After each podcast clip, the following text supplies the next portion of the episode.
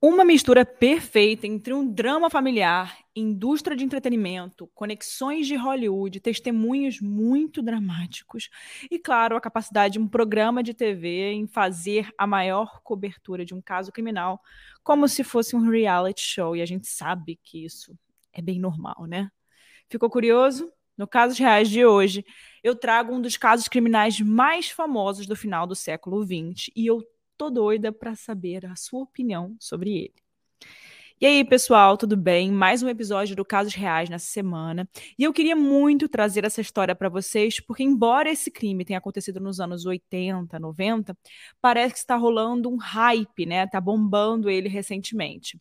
E eu tô vendo muita gente comentando sobre ele por aí. Esse caso é tão inacreditável e ao mesmo tempo tão diferente que eu tenho realmente curiosidade de saber qual vai ser a reação de vocês sobre esse caso e eu quero ver muito qual vai ser a reação de vocês. Então, primeiro aviso, eu quero saber a sua opinião. Você pode fazer isso de algumas formas, ou mandando um áudio no nosso direct ali no meu Instagram, arroba Casos Reais Oficial, ou no meu pessoal, que é arroba Erica com K Mirandas, com S no final, comentando no YouTube, compartilhando na, nas suas redes sociais. E aí eu quero saber qual é a sua reação sobre esse caso. E isso, claro, né? Eu quero colocar até no próximo episódio para poder saber. E aí, eu, se alguém mandar um áudio, eu posso até colocar o áudio no próximo episódio. Eu já fiz isso aqui. Mas enfim, é isso. Você já me segue. Não esquece de, de, se, de se inscrever aqui, de seguir é, a gente. Isso é muito importante. Às vezes vocês só escutam e esquecem de fazer isso, mas isso é muito importante para mim. Então é isso. Agora sim, vamos para o episódio da semana, vamos parar de falar. E esse é o caso dos irmãos Menendez.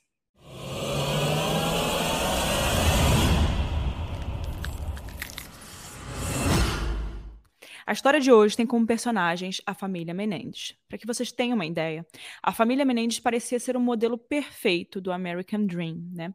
Pelo menos para os padrões né, de vida dos anos 80, que foi a época que tudo começou a acontecer. Então você já imagina aí aquela família margarina, cheia de posses, privilégios e tudo mais que envolve essa visão de né, uma família com privilégios. Para que eu comece a te contar essa história sobre essa família, a gente precisa falar de José Menendez, né, o patriarca, o pai.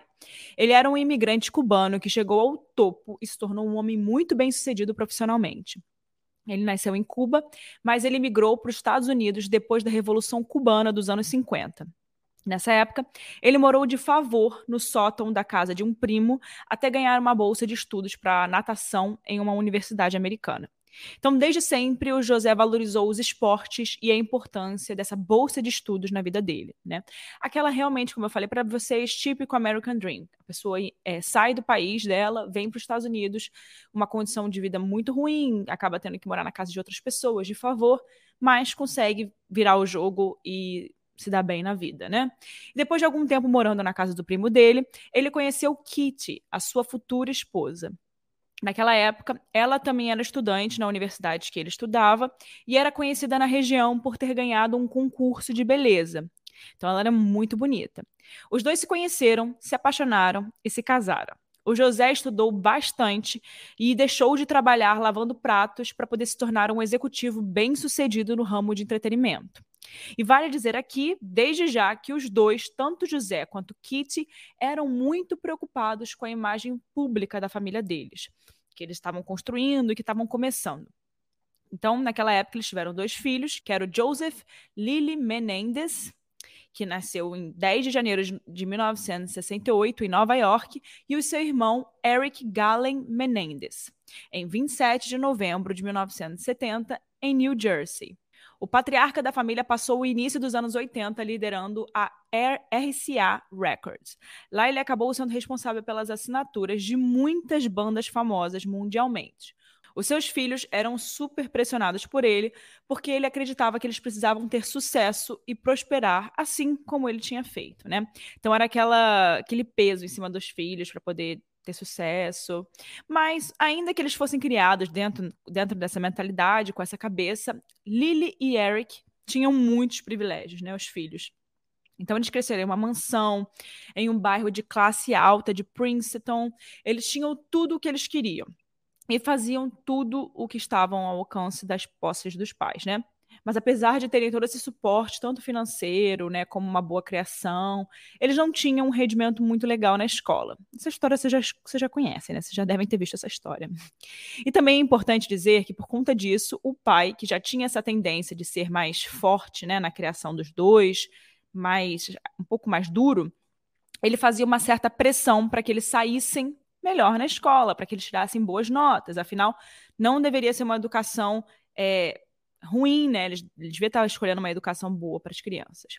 E ele queria que, assim como aconteceu no caso dele, que os filhos fizessem algum tipo de esporte, ainda mais aqui nos Estados Unidos, que é uma coisa muito importante e que realmente dá, uns, dá, um, dá privilégios muito bons quando você vai entrar para a faculdade. Bom, agora falando um pouco da relação entre os dois irmãos, o Eric e o Lily.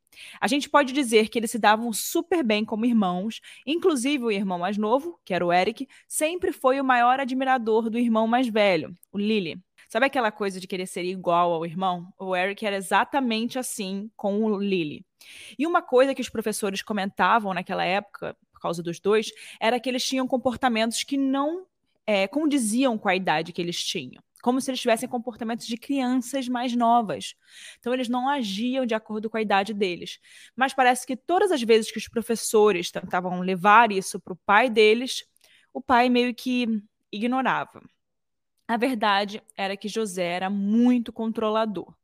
Ele decidia absolutamente tudo: o que os filhos iam comer, aonde eles iam, quais amigos eles teriam, quais não serviam para ser amigos né, dos filhos dele, seriam má influência. Enfim, era uma loucura de tanta possessividade e controle. Então não faz muito sentido essa questão dele querer que os filhos sejam bem-sucedidos, controlar to todo esse controle com a vida deles e não se importar quando a escola traz um feedback sobre o nível de aprendizagem e o comportamento dos filhos, né? Então ele devia ter prestado um pouquinho mais de atenção nessa parte. Bom, algum tempo depois, os filhos entraram para o tênis, né? Eles foram praticar tênis. E finalmente José teve o que ele queria em relação ao esporte na vida dos filhos. Ele sempre quis que os dois tivessem alguma ligação com o esporte, assim como ele teve com a natação. E aparentemente o tênis tinha se apresentado para os dois e eles estavam gostando muito de fazer esse esporte. Bom, é complicado a gente falar sobre cobranças entre pais e filhos, porque a gente não está vivendo aquela realidade específica daquele núcleo familiar para entender como funcionava na prática. É normal que os pais tenham algum tipo de projeção em cima dos filhos, né? Trazer um pouco do passado deles, esperar uma coisa diferente para os filhos, porque querem sempre o melhor das crianças, né? Mas o que a gente sabe, no caso dos dois irmãos, é que essas cobranças que o pai fazia parecia ter um nível preocupante em cima dos dois. Então, eles passaram, depois de um tempo, a começar a apresentar uns comportamentos ansiosos, a ranger os dentes, dores no estômago, como se fosse uma gastrite nervosa e, acreditem se quiser, a gaguejar. Quando tinha 14 anos, o filho mais velho ele ainda brincava com ursinhos de pelúcia, o que era muito estranho para a idade dele já, né? Além disso, ele tinha uma dificuldade muito grande de, de discernir o que, que era ficção do que era real, o que é um comportamento curioso. O Eric, por outro lado, parecia ser bem mais introspectivo e mais sensível do que o irmão mais velho. Então, aquelas coisas que o colégio já tinha falado também, né? Teve uma história bem esquisita sobre os dois que aconteceu na adolescência deles uma prima estava passando alguns dias ali na casa que eles moravam e em alguma brincadeira que eles estavam fazendo, os irmãos decidiram amarrar a prima, tirar a roupa dela, o que deixou ela muito assustada. Isso não fazia nenhum sentido porque além deles não terem intimidade nenhuma com essa prima para brincar desse jeito, né? E nem que tivessem, a gente pode entender que isso funciona como um abuso sexual por parte dos dois. Enfim, os anos foram passando e em 1985 o José recebeu o convite para ser presidente da Live Entertainment, que era uma empresa de distribuição de vídeos na Califórnia. E ele acabou juntando essa oportunidade de emprego com um novo ar, né, que uma mudança de casa traria para a família. O Lily, o filho mais velho, ficou um pouco mais tempo em New Jersey porque ele estava se formando na escola e queria né, terminar ali o que ainda faltava. Mas os outros três foram para a Califórnia. E nos finais de semana, todos estavam sempre juntos. Bom, aí a família estava toda junta já lá na Califórnia, e o que deveria ter acontecido para animar os ânimos e acalmar a vida da família acabou tendo um efeito contrário. Naquela época, os irmãos começaram a roubar as casas vizinhas, o que não fazia nenhum sentido porque eles tinham dinheiro. E isso manchava muito a imagem da família, e por causa disso, o José decidiu se mudar novamente e todos foram para Beverly Hills. Então você vê que ele se portava muito né, com essa imagem da família. O José chegou a dar um cargo para o Lili dentro da empresa que ele trabalhava, mas também não funcionou. Ele só fazia o que ele queria. Ele faltava o expediente, ele era um péssimo funcionário. E naquela mesma época, o Eric, o filho mais novo, recebeu suas duas primeiras acusações de roubo e começou também a escrever roteiros de filme. Em um desses roteiros, havia uma história onde os filhos matam os pais. Nossa Senhora. Nessa mesma época, como se não bastasse, eles começaram a roubar os pais dos seus amigos não satisfeitos em já serem acusados de roubo, né? Então eles roubaram mais de 100 mil dólares. O Eric, nessa época, começou a andar com alguns adolescentes, se metendo em encrencas por uma série de assaltos. Ele chegou, inclusive, a ser detido por causa de roubo. Mas o pai, o José, contratou um advogado muito bom e conseguiu um trabalho social para que o filho pagasse pelo que fez. Quando, na verdade, a situação exigia bem mais do que isso, né? Os pais, naquele momento, já não sabiam mais o que fazer com os dois. Como eles tinham dinheiro, eles decidiram viajar com os meninos para ver se aquilo ajudava. Se a família ia se sentir mais unida, se talvez traria uma tranquilidade. Então, no dia 19 de agosto de 1989, eles alugaram um barco para poder pescar tubarões. E foi um final de semana super tranquilo, em família, no mar, no meio da natureza. Então, missão cumprida ali, né? A ideia tinha dado certo. Mas no dia seguinte eles voltaram para casa e os pais decidiram ver TV e comer alguma coisa, coisa, coisa simples, nada demais. Enquanto eles dois, os meninos, tinham ido ao cinema. E quando os dois voltaram, eles ligaram imediatamente para a polícia, alegando que alguém tinha entrado na casa e matado os seus pais. A casa em que José e Kitty foram mortos estava localizada em um dos quarteirões mais exclusivos de Beverly Hills. Inclusive, foi ocupada em alguns momentos ali por Michael Jackson e Elton John. Nessa época, seus filhos, Lily e Eric, tinham 21 e 18 anos, respectivamente. Many Hollywood murder mysteries ever took a more dramatic turn than police are describing in a couple of savage Beverly Hills killings. The victims were a man and his wife. O assassinato foi um crime bárbaro. José e Kit não foram apenas mortos, mas quase não era possível reconhecer o corpo, né? Por causa de 15 tiros de duas espingardas de calibre 12. Foi tão brutal que a polícia pensou que os assassinatos eram um golpe da máfia. E as primeiras investigações se concentraram em investigar se a família tinha alguns rivais de negócios. Chegaram a inclusive cogitar Fidel Castro por seu histórico de nacionalidade e por conta da época histórica que eles estavam vivendo. Enfim, na noite dos assassinatos, os irmãos disseram à polícia que saíram para assistir filme, né, aquele filme, mas tiveram que fazer uma parada em casa para pegar a identidade de Eric. E foi quando eles descobriram os corpos dos seus pais e ligaram para o 911. Yes, please. Uh, what's the problem? Sounds, uh... What's the problem? What's the problem?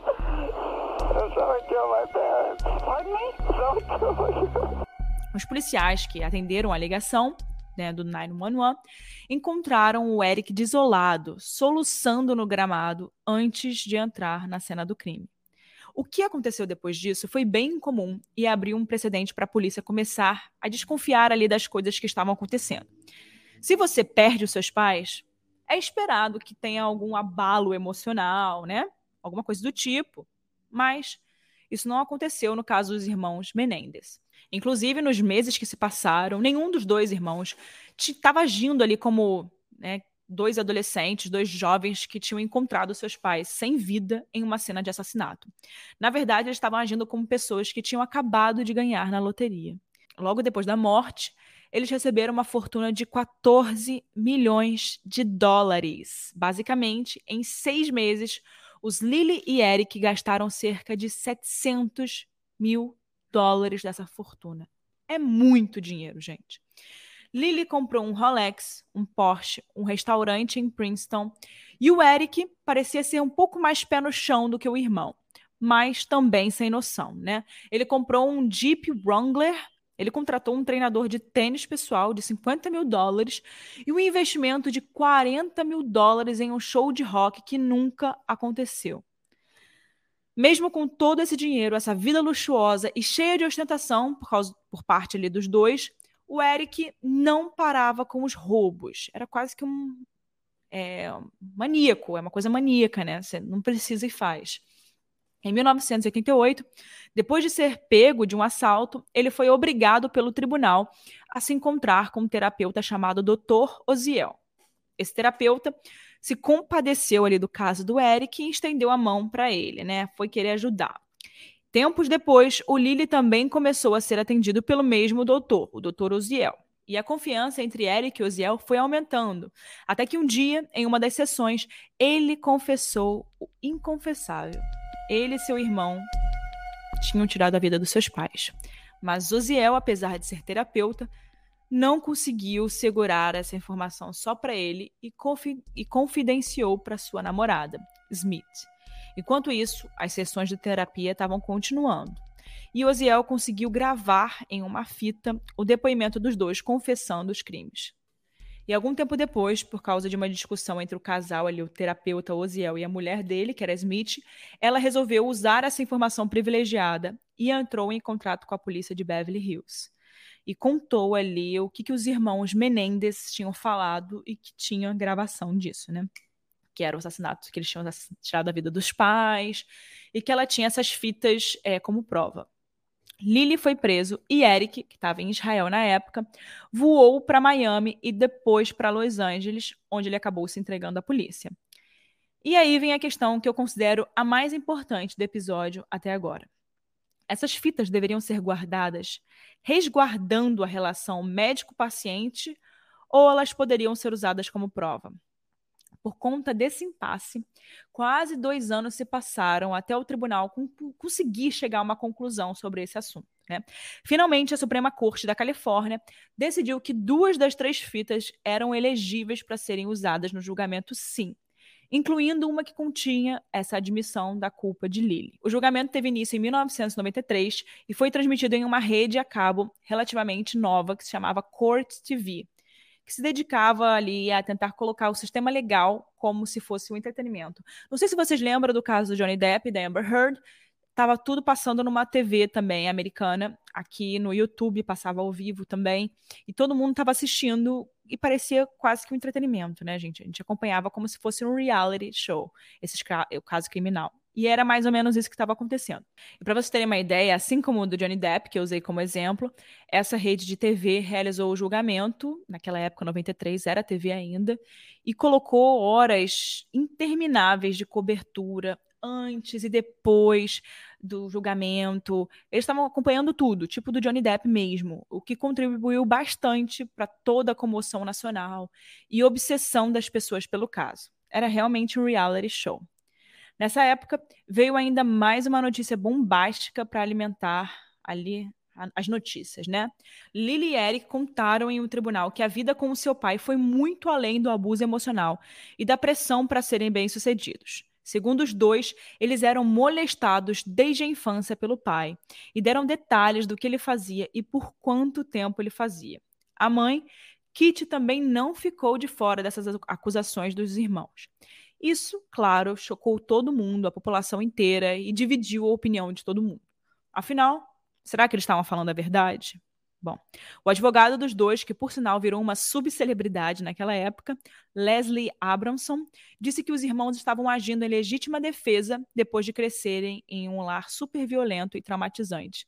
Gente, como eu falei exatamente, me lembra muito o caso de Johnny Depp e da Amber Heard, né? Que, que até a a Camille Vasquez ficou famosa, e era exatamente isso, só que naquela época, em 1993, era realmente pela TV.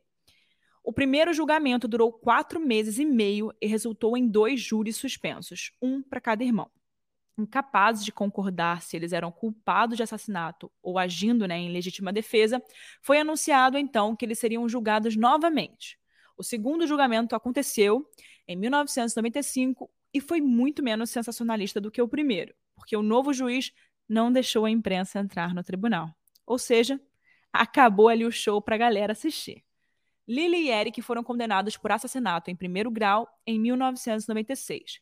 Os dois tiveram a prisão perpétua sem liberdade condicional como pena e foram enviados para prisões separadas até, 2019, até 2018. E a partir de 2018, eles foram autorizados a cumprir suas penas na mesmo, no mesmo lugar, na mesma instituição prisional.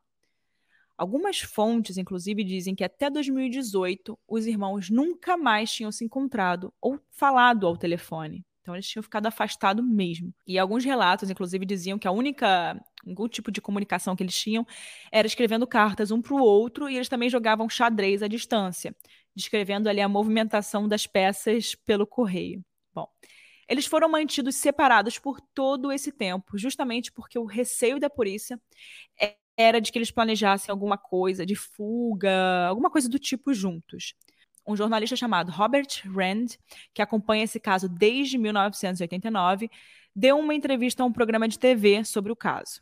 Ele afirmou que ambos, abre aspas, foram imediatamente às lágrimas, fecha aspas, quando eles se encontraram, quando eles se reencontraram. Lily chegou a dar um depoimento para a TV americana, dizendo que sua mãe teria feito vista grossa aos abusos sexuais cometidos pelo pai. Né? Abre aspas. Eu amo a minha mãe, ainda choro por ela e não a perdoo. A vida dela terminou e as nossas, essencialmente, também, por causa dessa decisão dela de não contar, denunciar o que aconteceu. Que tipo de mãe deixa isso acontecer? Fecha aspas. Ele disse, né? Agora, com mais de 50 anos, eles continuam cumprindo as suas penas, né? E vão cumprir, porque é prisão perpétua, mas parecem felizes. Eles não se culpam pelo que aconteceu, permanecendo fiéis e amorosos um com o outro, né? Felizes ali na medida do possível dentro da prisão. Uma coisa muito curiosa é que recentemente esse caso vem tomando a atenção das pessoas mais uma vez, como eu tinha dito para vocês no início do episódio. Algumas páginas de apoio a Lily e Eric Menendez explodiram nas redes sociais, principalmente no TikTok e no Instagram. E a explicação para isso pode ter a ver com a maneira como as redes sociais né, funcionam como os vídeos podem ser cortados e mostrados fora de contexto, a gente sabe disso. É possível que, em muitos casos, as pessoas tenham feito isso para manipular esse caso e chamar a atenção para o fato de que eles eram molestados, né? Enfim, Aí, se você não acompanha, está só vendo um trecho de um minuto, de 30 segundos, é óbvio que você pode ter uma ideia errada. Então, a gente tem que sempre procurar. É que nem quando as pessoas começam a soltar trechos de uma entrevista de 40 minutos e soltam um trecho de 30 segundos. Você não consegue ter uma noção é, de que de que contexto aquilo está sendo falado, né? Então, sempre quando vocês verem alguma coisa do tipo, gente, é, tentem procurar por conta própria e assistir o conteúdo inteiro, que foi dito inteiro, tá? Pesquisem, usem esse recurso que a gente tem nas nossas mãos, que é tão fácil hoje em dia. Hoje em dia a gente pode pesquisar na palma de nossas mãos. A gente não precisa ir a lugar nenhum, falar com ninguém. A gente tem essa liberdade. Use-a, tá bom? Agora, uma outra coisa que a gente descobriu que tem a ver com a vida dos dois a partir da prisão. A nossa roteirista Hannah gravou um áudio pra gente e eu vou colocar aqui para vocês ouvirem essa curiosidade. E aí, ouvintes do Casos Reais, tudo bem? Essa semana a gente está trazendo para vocês o caso dos irmãos Menendez e eu trouxe algumas curiosidades que aconteceram quando eles estavam dentro da prisão. Quer dizer, eles ainda estão lá, né? A gente sabe que eles passaram maior parte da vida deles dentro da prisão do que fora da prisão, mas isso, por exemplo, não impediu dos dois se casarem. Tanto Eric quanto Lion se casaram dentro da prisão, mesmo estando presos. Bom, vou falar primeiro do Lyle e depois eu vou falar do Eric. O Lyle ele se casou com a ex-modelo Anna Erickson e a história dos dois foi o seguinte: a Anna Erickson estava vendo na televisão naquela época, né, depois do julgamento, foi um pouquinho depois do julgamento e da prisão deles, que os advogados estavam agradecendo as cartas que as pessoas estavam mandando para o Eric. E aí, em cartas de apoio ao Eric. E aí ela ficou pensando, por que, que ninguém manda carta pro Lyle? E aí ela decidiu se corresponder com o Lyle, eles acabaram se apaixonando, se envolvendo e se casando. E o casamento deles durou cinco anos e eles se separaram em 2001. Depois disso, em 2003, o Lyle se casou novamente com uma mulher chamada Rebecca Sneed, e que, pelo que a gente entende, é essa pessoa que ele tá até hoje. E ele né, deu um depoimento dizendo o seguinte, que ele tem um casamento muito estável e que isso ajuda muito ele a sustentar é, a vida dele, porque traz muita paz e muita alegria, e é um contraponto ao ambiente imprevisível e muito estressante que ele vive dentro da prisão. Agora, falando um pouquinho do Eric, ele também teve um casamento grande na prisão. É, em 1999, ele casou com uma mulher chamada Tammy Menendez e, inclusive, ela lançou um livro em 2005 sobre o relacionamento deles. Esse livro se tornou um best-seller, foi conhecido mundialmente e virou fonte né, de várias informações sobre esse caso como um todo. E ele deu uma, uma entrevista também dizendo o seguinte: que ter alguém que te ama incondicionalmente, com quem você pode ser completamente aberto, é bom para qualquer um e saber que essa pessoa te ama como você é, é muito importante. Bom, mesmo eles estando presos, eles não deixaram de seguir com a vida dentro da prisão e acabaram tendo relacionamentos entre aspas aparentemente né, estáveis. Enfim, agora é a hora da minha opinião, né? Antes de eu querer saber de vocês, eu vou dar a minha bem rapidinha, tá? Porque essa eu acho também que, enfim, gente, esse caso é um caso chocante. Eu acho que os relatos que tem deles na prisão são relatos muito interessantes de uma forma boa, porque eles têm um bom comportamento dentro da prisão. E, e eu, eu eu não gosto de dizer que eu não acredito nesse, nessa, nesse relato de abuso sexual, porque só quem sabe disso, só quem sabe o que passaram foram os dois. Porém, eu acho complicado levar isso como, ah, coitados, foram abusados. Porque, querendo ou não, gente, eles tinham uns comportamentos ali, tudo bem que tudo depende de onde você cresce, mas eles tinham um comportamento bem esquisito ali, de roubos, coisas ruins, independente de ser eles tinham umas atitudes meio de caráter duvidoso, que eu acho que quando você infelizmente, quando a criação é ruim, muitas pessoas acabam tendo criações ruins e, e, e mudando de lado, né? Contando isso para alguém, dando um jeito de botar isso para fora de uma outra forma, fugindo de casa mais cedo. É... Enfim, eles tinham várias outras opções e eles escolheram roubar, né? Roubar amigos, fazer coisas ruins. É ali, quando eles eram mais novos, eles inclusive fizeram isso com a prima lá, tiraram a roupa da prima. Talvez, se eles sofreram abuso, eles poderiam achar que isso era o normal, né? Tirar a roupa de uma prima. Porém, eu acho que tudo depende do caráter também, tá? Então, assim, quando você sofre esse tipo de abuso sexual, coisas ruins na nossa vida, muitas pessoas conseguem contar isso de uma outra forma, conseguem inverter a situação de uma outra forma. O único caminho não é tirando a vida das pessoas que fazem isso com você, né? Você pode falar para amigos, você pode falar para é, para quem está vivendo ali a sua vida, para professores, para qualquer outra pessoa. E eles resolveram tirar a vida dos pais, usar o dinheiro dos pais né, usaram ali, usufruíram dos bens dos pais, não sentiram nenhum remorso, a não ser quando um deles fala sobre a mãe daquele jeito, e continuaram vivendo a vida. Então eu não acho que seja só o abuso, se teve abuso, porque isso também quer dizer do caráter, né? Como é que você tira a vida dos seus pais e, usuf e fica usufruindo do dinheiro? Como se nada tivesse acontecido. Então, assim, a gente não pode esquecer desses pequenos detalhes, né? Eles estavam demonstrando toda a adolescência deles que o caráter não era o melhor, né? Enfim, eu quero saber se vocês concordam comigo, discordam, né? Cada um tem a sua opinião. Bom, agora eu quero muito saber de vocês duas coisas. A primeira é se vocês de fato acreditam na versão de abuso sexual que eles sofreram, né, pelos pais na infância. E a segunda é sobre aquela história ali do tribunal aceitar a sessão de terapia onde eles confessaram o crime. Você acha isso certo? Você acha isso errado? É, até que nível você pode usar isso num tribunal, uma conversa de médico, né? Médico e paciente. Que inclusive isso é protegido, você não pode divulgar nada que o, a relação médico-paciente. Enfim, quero saber a opinião de vocês dois dessas duas coisas. Me contem aqui num box de perguntas que tem aqui embaixo no Spotify, onde você estiver escutando, ou também tem na, nos comentários do YouTube. Eu acompanho tudo. É isso, pessoal. vejo vocês na próxima semana com mais um caso.